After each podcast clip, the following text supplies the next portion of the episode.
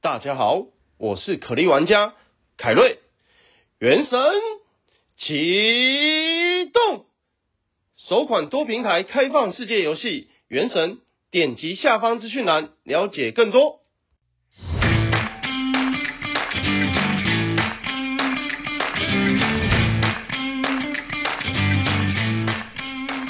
欢迎收听小朋友学投资，大家好，我是布鲁。今天我们 podcast 也差不多到四十集了。我一开始其实就 say 好这个小朋友学投资的梗，而不是小朋友学股票。不知道大家有没有发现？因为接下来我们也会在股票以外的这些金融商品跟大家分享我们的看法跟一些操作。那例如说像汇率啊、原油啊、指数等等，这其实我们，尤其是我跟凯瑞在海奇这块一直都有在接触。那接下来我们就跟大家更好好的聊这些，其实这些也没有这么的复杂，跟我们讲到股票相关的概念其实根本就是一个样的。那今天我们请到景气指标原油的相关领域专家来跟我们好好的聊一集，让我们欢迎大家好，我是凯瑞，不然还有谁？一定是 我。我们节目没有人赞助播出，哪有钱请来宾呢？没当然是我，忍耐听一下，听完啊没了、错，还是凯 瑞。对。 哎、话说我刚放完年假回来，然后突然叫我来录这个，我头脑一片空白，而且空白很久了吧？对，呃空白很久。我今天早上也都没有发文， 就我一片处在吃完早餐就沿路发呆的这个过程。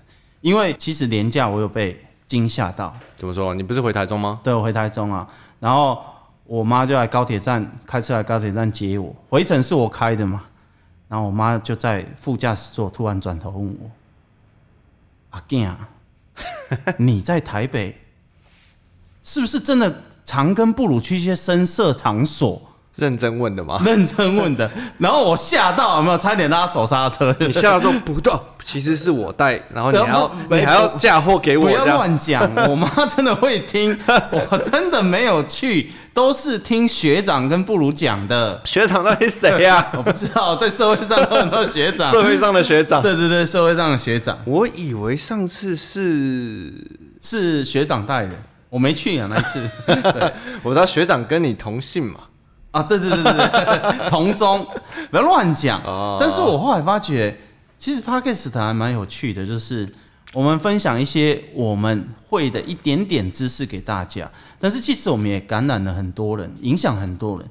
像我妈就就你们不是之前录鲜乳坊有个活动吗？但是对对，我妈说她买不到那个，但是她有去买那个鲜奶，就是你知道买不到哪一个？不是有一个什么特殊的活动，是不是？我说网络上要订的那个，对输入小朋友折折扣码。对对啊，你你也知道我我妈是一个，是就是稍微有点年纪，骂我说稍微， 对 稍稍微对，大概四十二到四十三之类。哦好年轻哦跟你对对对差不多跟我差不多，跟我差不多。 对，然后怎么讲？就一罐小小的鲜奶，其实我们也在传达给别人，譬如说更健康的资讯，或者是更不一样的生活的一个风格样式。我觉得这样录起 podcast 来讲的话，就会让我们更有动力去做这件事情。对，就其实也就是分享一些东西、一些事情、一些看法，对跟我们的一些经历跟经验，对，其实无形间感染了很多人。自己说。只大概我我真大的概觉得，三十到五十五个左右这 样。呃，扣扣掉我妈，大概剩五十四个外人。哦，再扣掉我爸跟我妈，对，啊哎大概、诶你爸会听吗？你妈会听吗？会会会，我我爸不会听哎、扣一扣大概剩四十七个人吧。啊，你忘了算艾德那边，艾德那边再扣 三个人，艾德那边的那个家族比较庞大一点，扣完可能剩大概八个 吧。三十二个人，然后也听完一次也就真的没有再听了。 对，白痴哦。可是我觉得能够分享给很多人不一样的东西，我真的觉得蛮蛮有趣。你知道我我到超过三十岁的时候，就是我像我现在三十二嘛，就是超过三十岁的时候，我开始突然觉得我人生重来一次，如果可以当老师该有多好！我突然会很向往这件事情。你确定？对，哦，就是原来分享东西给别人是一种快乐，我觉得啊以前我们都在睡觉，我们当学生我们都在睡觉。刚好你讲到这个啦，嗯过去的几年，嗯、我还在金融圈的时候，凯瑞还在公司派的时候，嗯他对股市、金融市场有蛮特别的见解。对可是那时候他都没有听众，对听众只有我跟另外一个人。对，硬硬硬拉两个人来，就是两个你人听我讲，听我讲。我对每次对每次都呛凯瑞说你的东西没人要听啊，就对就我跟另一个人而已。哎、那个人还不是爱德人、 啊。 对那个还不是艾登，对啊，就完全我们说好像你要开开什么研讨会，可能就是一个人两一个个人坐在下面，然后 对对对对然后谁要听，然后大家然后跑光这样。然后那两个人还都听过 哦，对对对，啊，你就跟你平常讲的不是一样的那种。因为跟市场，你都你都你你都爱唱反调嘛，所以讲出来都很奇怪啊。我没有唱反调，我说的是实话。啊，实话，但是讲实话真的比较容易让人家讨厌。对对，但是对，怎么讲，市场最终还是会明白你的用心。没错，所以讲到这么多集数喽，嗯我们要开始讲不只是股票的相关的财经的东西的金融商品，因为其实有有有追我们的人都很清楚，我们其实做蛮多东西的，嗯，就乱做啊，绝对不止股票，啊瞎做乱做。 瞎做，哦我告诉你，我发觉这样比较好，因为啊，连我们自己我们都会有烂赌鬼的症状。一定都会有的啦。有时候晚上，像我有时候晚上没有单、没有股票的时候，我就突然觉得晚上失去了活着的意义耶，就是你没有东西看，就是不我然就对这买其实口胎子棋也哦好，你有这种感觉吗？这因为其实都会这样子对，股票晚上没有开嘛， 你就你也要一买一个东西才会觉得你有活在这个市场。 嗯，对，我觉得是我同意是这样反的，你只要控制好你的资金的分配，其实都还好。你这样讲起来，我就想到为什么为什么我们会开始玩海外的期货？啊，对，太太受不了，对，因没为有单子的啊这些，我想起来，有一段时间是因为台股没行情，嗯真的没得玩。然后还有一段时间是呃放假长假，你就在那边炒，哦你就在那边炒，你一定要买东西。对对对，因为你你有股票在的人，真的，大家你们仔细看你们自己的行为，三不五时就会开股票软体。明明已经收盘了，但是还是会去啊看点一下看看一下一下，不知道在看什么，其实不知道在看什么。对，会。后后来我发觉，可是这样没有输赢，太闷了，那只好找另外的东西来赌，大概是这样的概念。对，你一开始研究蛮久的，一开始研究蛮久，因为我发觉棋子真的，我以前在公司派，你会有各式各样的需求，包含原料啊、售价啊，然后以前做也曾经做过大宗贸易，那种一船都是总价值，譬如说一亿，嗯那那一亿一定跟海海外的全世界的国际的市场是有联动。做着做着，我发觉这么简单的东西为什么不拿来投资啊？对，所以我们今天刚好是第一期聊到股票以外的，觉得好好先跟各位听众讲解一下，嗯，为什么石油是景气的指标、经济的指标。哦，这个很明显，这是我在职场上学到。我觉得最近录这一集刚好，我们常看很多人，一千多个人会跟我一起看深夜新闻嘛。最近大家回想一下，是不是常听到嗯很多公司说成本上涨、材料上涨、原物料上涨？大家可能在职场上如果没碰过这一块，你可能不知道这个意义是什么？其实这意义很简单的，如果大家都这样讲，那一定是原油上涨，因为原油是工业之母，原油裂解出来的产品可能有十五万项。譬如说，你现在看的电脑的荧幕也会用到化学品，然后你旁边的塑胶壳、你的键盘、你的手机，其实全部都从原油来的。所以基本上大部分的东西都是因为有用到原油多多少少，所以对原油其实是所有东西的最原始的对最原始上游。对，这这一点是一个很好的投资的商品，也是一个很好决定投资方向的一个指标。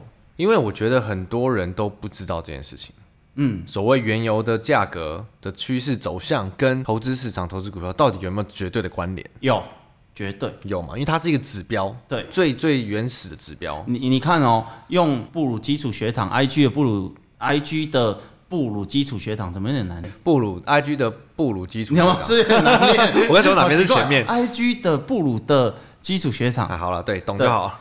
你们不是教过生命线吗？对，各位，你们随便去现是聚亨网或什么公开的网站都有，你们打开哦。原有从在季线之上，你就做多，你知道到现在赚多少钱吗？ 吓死人！哦，对，所以原有方向从头到尾都没有改变，代表什么？代表景气的方向从头到尾都没有改变。嗯，真的是这样。应该说它就是一个市场的先行指标。可对以这，样为讲什么呢？因为很简单，啊我觉得如果你出社会超过五六年，你应该感觉到一件事情，譬如说原物料在涨价，代表什么？代表很多人都讲毛利降低，那个是学生读财经系的才这样，好不好？那在投资一定输死。原物料上涨价的原因是很多人要买，一定是这样的。这市场经济供需学只有供需，其他说都到废话。说到底，永远都是供需。对，供大于需很多，哎，不是需大于供很多，你确定你不是财经系的？ 我就是不是中文才会念不 好，就是需求大于供给很多，就代表这个东西会涨价，没那错就代表很多人要买嘛，你需求大增嘛。说穿了，各种原因归归总回来，对都是因为需求过大。就像你那时候去美国念书，你你念第一章供需之后，你就再也没去学校上课，不是吗？还中文是 不是？对，那个呃经济我已经学会了，然后再也不去上。其实有时候回过头来看，真的就这样，其他的理论都是把它复杂化而已。啊这倒是真的。对啊，就供跟需，你要多少钱卖，我要多少钱买的问题嘛。嗯，所以、嗯，各位你们要知道，偷偷叫你们一招，你们在看报纸、看新闻的时候，动不动就听到谁的成本涨价，另外一个产业成本又涨价的时候，就代表景气很好哦。很多人的观念是代表大家没有赚钱，不是这样的，颠倒。嗯，涨价永远是商业行为里面最好赚的那个时期。而且有发现市场永远很好的时候，都是哪里哪里涨价题材对，这个对族群也涨价题材，对从什么船产的纸啊，到钢啊，到电子的被动元件什么，全部都是永远都在涨价题材。对，市场好的时候永远都是这样子。所以你看今年的股市创了历史新高，很久了，现在一万六嘞、嗯一路创，一路创，就是各个产业都在涨价，就代表需求是大增的。对，好，我先帮大家做个总结好不好？石油其实它是市场各呃投资市场，不要说股票，投资市场的先行经济指标。对因为基本上所有的物大宗物品或者是任何的零零组件，什么电子都是相关的，原油来的对，你的最上游其实多多少少相关都是原油那边来的。对所以原油的价格由需求供给决定的，它就会代表经济的，它可以说是经济的指标。对，接下来我想要带回来到刚刚我们讲那个生命线，嗯，去年油价跌爆，跌破零元那次，哦，这个我印那象个时候是超深疫刻情的，时候嘛？对我超想、诶你记得你是们的疫情的当下吗？还是没有没有，在疫啊，应该讲疫情，疫情各位教你们一个一个秘诀哦，疫情刚爆发的时候，中国还在遮掩的时候，有传闻就是那时这候有有口诀的是不是？两年前的十一月、十二月，其实就有传出中国个不明的新冠病毒，就是已经开始有媒体在讲这件事情，中国都不承认。那个时候原油早就已经跌到生命线之下，啊，那时候就跌到生命线之下。对那时候大概多少钱？那时候我忘了，但是你们去呃查，你你边讲我来看。对，那个时候就代表中国的经济已经出问题，它遮掩不了。原有你是原有没有什么主力，难道你要叫沙特的国王当主力？ 就是它是遮掩不了的。那中国是不是世界制造大国？所以中国出事了。我们知道新冠肺炎开始严重的时候是去年的一月了吧？已经晚了两个多月哦。原有那时候、诶不是不是不是三月左右吗？哦一哎二二月啦，一二二二月左右。二月左右，那个时候原油已经跌破生命线两个多月哦。好，那那时候跌破零元的那个瞬间，你哎、你记得那是因为什么吗？那个时候是因为美国每天确诊都是几十万人，然后死亡都是上万人啊，然后西好像美国西部那边储油的装置已经爆仓了，它没有办法再装了，然后原油也出不了口，因为没人要买。那个时候历史首见哦，跌到负的哦，好，我哎、我查到了，其实对吧二零一九年底它就已经跌，啊对啊开始就11 2月嘛五十四十那边跌，然后到年初二零二零年初才崩跌，对，所以你看原油多好用，原油超好用。先行指标。对我如果跟人家讲说我都用原油在决定投资方向，这会不会太容易被抄袭？嗯，不会，大家会 说你骗人，对我骗人，你骗笑。对，可是实际上原油 always，不然你去看二零零八年、一九九七年，always 都是这样的，always。石油危机，对，那可能我年跟轻你的同朋友比较不知道。石油危机就代表景气出现了问题，一定是这样的啦。因为原油是工业之母，要先有工业才有商业哦。各位你一定要搞清楚哦，先有制造业才有商业哦。所以原油身兼工业之母，真的是一个我觉得万用指标哎、哎。真的很看你摊开来看，上一次的最大崩跌，二零一四年那时候有有也也是有个相对比较危险的欧债，我有点忘了，因为那时候我刚好离开前前东家，那个时候我做的就是很大宗的这种原油相关的。那个时候我印象很深刻哦，我们我们那个 team 几个人，七十几个人吧，你那天那么大、， 对，就是包含海外，然后分析原油到一百四哦，那时候一百一十八我永远记得，然后后来这个是金融海啸前对不对？不是不是不是，二零一四年吧，哦，对，然后呢，我后来就人生因为遇到一些事情，然后我就转职。等到我找到新工作做下来的时候，原油剩八十，吓傻！哦我看到那个跌幅 了。你看到吗？然后上再再上一次的大跌就金融海啸之前，二零零八之前那对，段时所以原油超好用哦，我告诉你，这真的超好用。间，原油超准，今天我们我分享这万用指标给你，如果你还不按赞分享按小叮当的话，不是小铃铛的笑话脸，当， 对笑脸当，对，，真的，我觉得，我我记得我有在 Telegram 教大家，你只要原有在季线之下，你永远不参与投资，你此生根本不可能踩到股灾，不可能的，因为它是先行，它是先行的，可是大家应该说大家没有把这个跟投资行为连贯起来，因为大家没有在职场上哦学到这个，因为大家只会知道嗯，接下来加油，油价要涨了。对，因为我 记得我那时候在做诶、石油相关的的工作的时候，我一年经手生意有超过一百亿哦，我一个人哦，我就好意大我就意外发现这个这么简单，为什么大家不会？后来发觉原来大家真的都不会。应该说没有人特别把这个拿出来讲吧。对，应该讲台湾人的公司大部分都是产业的下游，所以你可能会去买一个化学溶剂，你觉得它一公升涨价两百块之类，你不觉得怎么样？但是以前我做的那个工作是最上游、最上游的，就是那种数十亿、数百亿的时候，就发觉这真的就景气就就看这个就好了，非常简单的。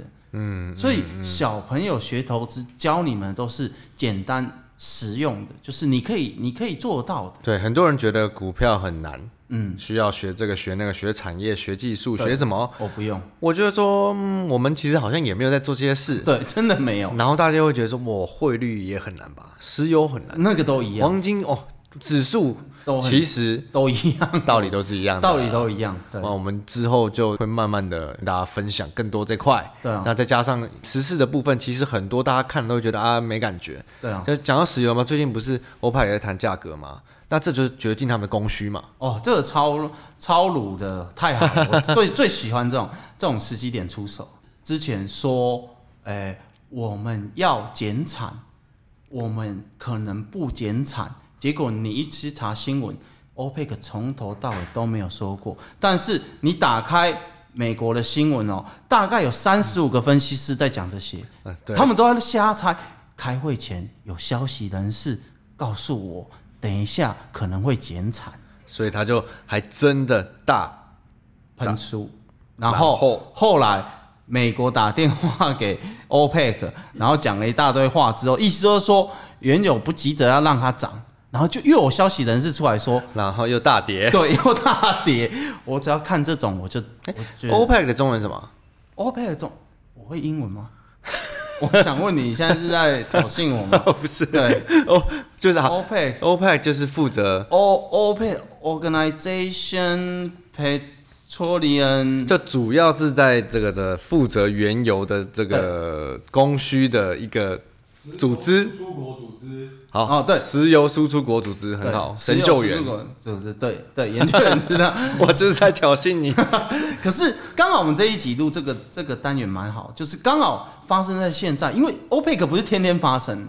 我告诉各位听众哦，你此生就跟着 OPEC 走，你真的会在投资上不敢说赚大钱，就是你不会成为输家。真的，OPEC 超好用的。这个我一定要先拿出来讲一下，嗯，因为我们我跟凯瑞这一波，我们有买买石油嘛，就刚好对趁他那个哎，你不要讲出来，因为有有有粉丝问我说，为什么我没有买缘由，我只是没有 PO 而已。因为我们呃就是在分析师又出来乱的时候大跌的时候有进来参与， 对可是不是我们以前，因为我们其实做段时间了，现在比较心很安了，我们知道对发生什么事了。对啊，但是以前刚开始，凯瑞刚开始研究期货的时候，会觉得他怎么跳那么大？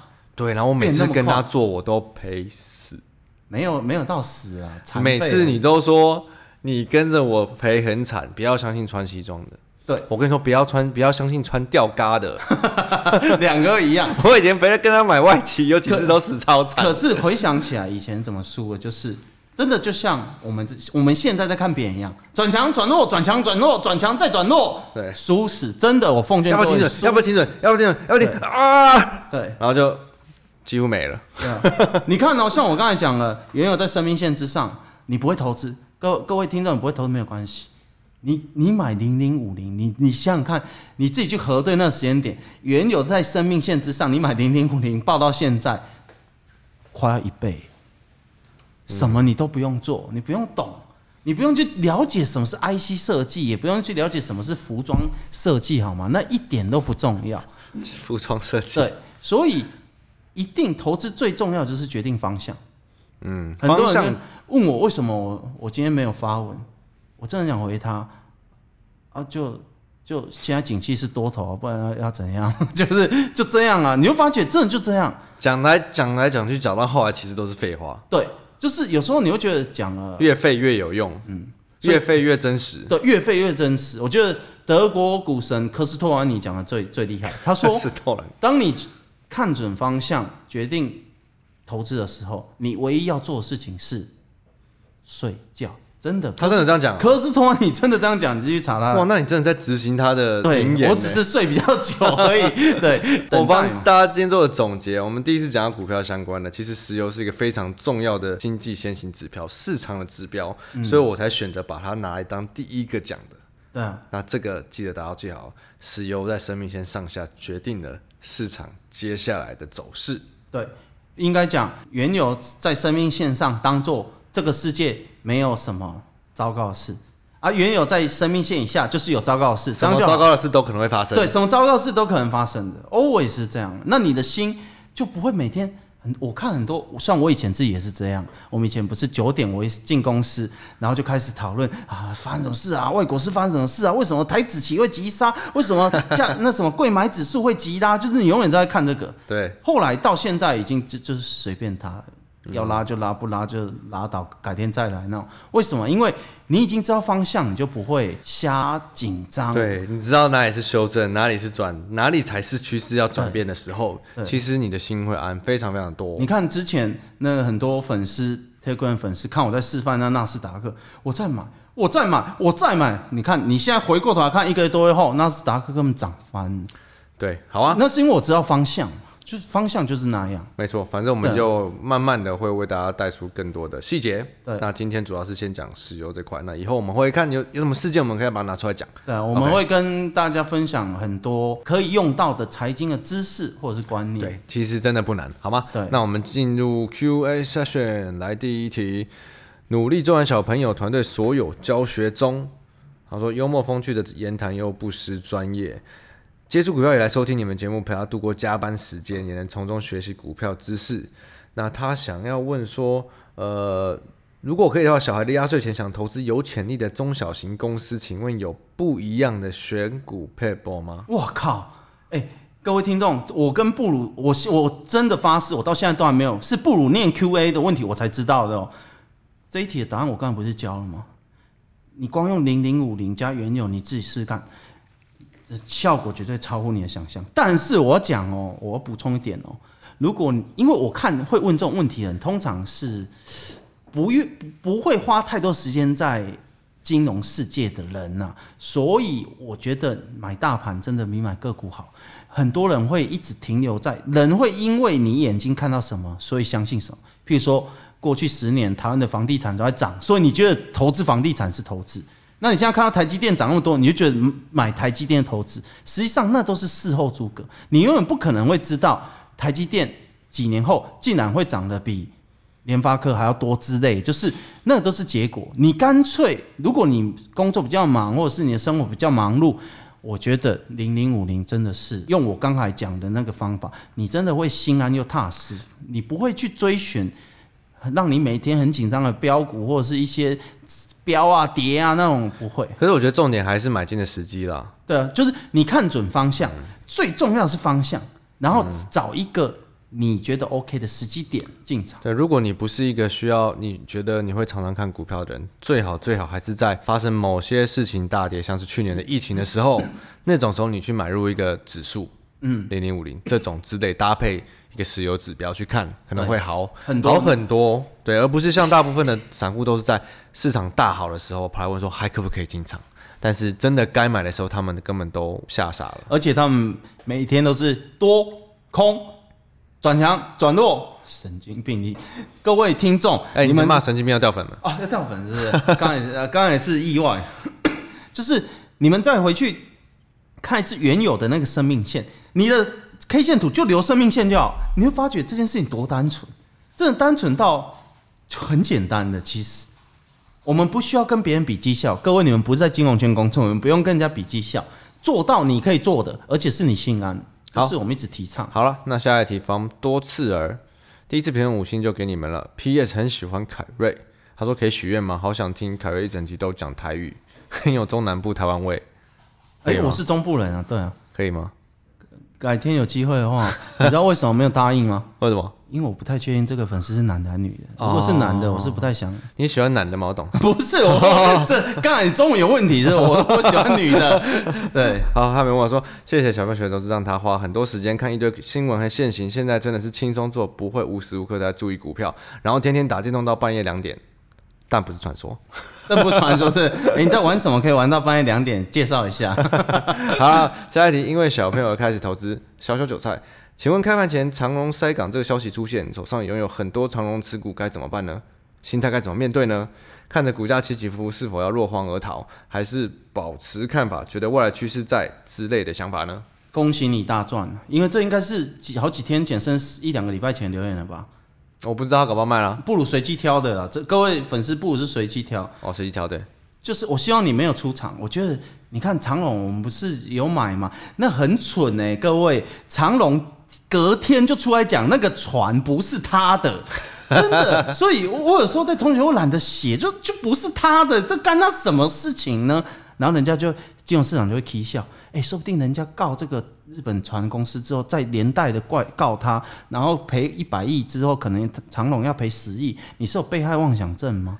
这船就不是他的，隔天就讲了。大部分人都有被害妄被害妄想症。对，好奇怪，就不是他的，你们非要最后诉讼结束的时候，那可能三年后，那你永远不要投资嘛。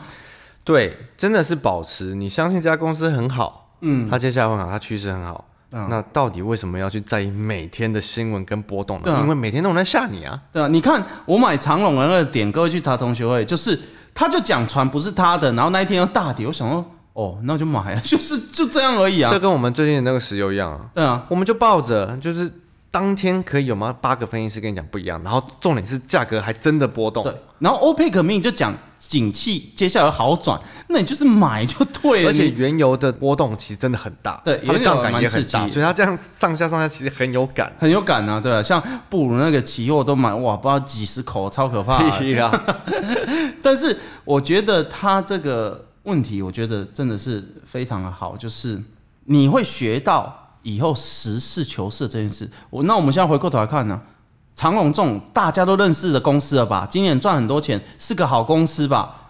他有他有叫你去研究分点、研究主力吗？他遇到这一次的危机的时候，他有遮遮掩掩不出来讲吗？他隔天立刻就开记者会讲。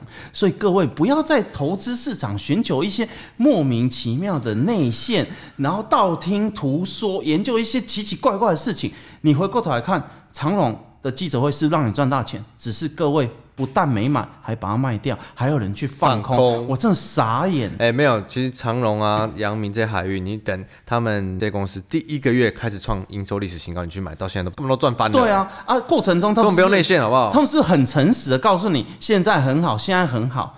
啊，人很喜欢看人家水小，就哦，这一次赔偿金十亿美元，你少说也要负好担一亿吧？你该摔倒了吧对对，哈啊，赚很多钱哦，头部刑整，你打个派去哦，高档爆量，，对，神经病， 真的。回过头来看，我我觉得卖掉的人真的还好，一定很多人去放空，真的很多这种人不知道到底是为什么会变不正常的大脑，我也不知这道。个市场就是会让人不正常的，对啊有一股魔力，公司就讲不是他的，然后日本船公司也讲了，就是船不是长龙的，那你到底还要什么呢？我搞不懂哎、我就是要看你摔倒啊，奇 怪，好，摔倒了，摔摔倒那一天嘛，大买一点。就绊到还还没有倒下去又站起来了，对啊，就我们相信一个诚信的人就好了嘛。结果我们无法控制嘛，但是你至少不会去放空嘛，这些行为超奇怪的。那我们今天差不多聊到这儿，提到石油，看我们接下来有机会有什么事件来提到下一个东西。对啊，我们在找很多财经相关的知识，就是让大家能够学习到一些浅显易懂的知识跟观对，念。绝对不是止于股票而已，对懂吗？等了这么多久，终于有机会讲到这些东西了。好我觉了，得这对大家非常有帮助。所以任何财经相关的，希望知道我们小朋友的看法，可以留下五星评论。或者你对任何财经知识有兴趣的话，也欢迎留言给我们，就是我们一定会回复你，甚至我们会开一集专门为你解答。你刚刚是纯粹重复我讲的话吧？我想要再讲一嗯下，妈，我真的没有去那深色场所，我真的没有去，对， 他真的有趣。乱讲。好了好了好了，我是布鲁，下次见喽。我是凯瑞，拜拜拜拜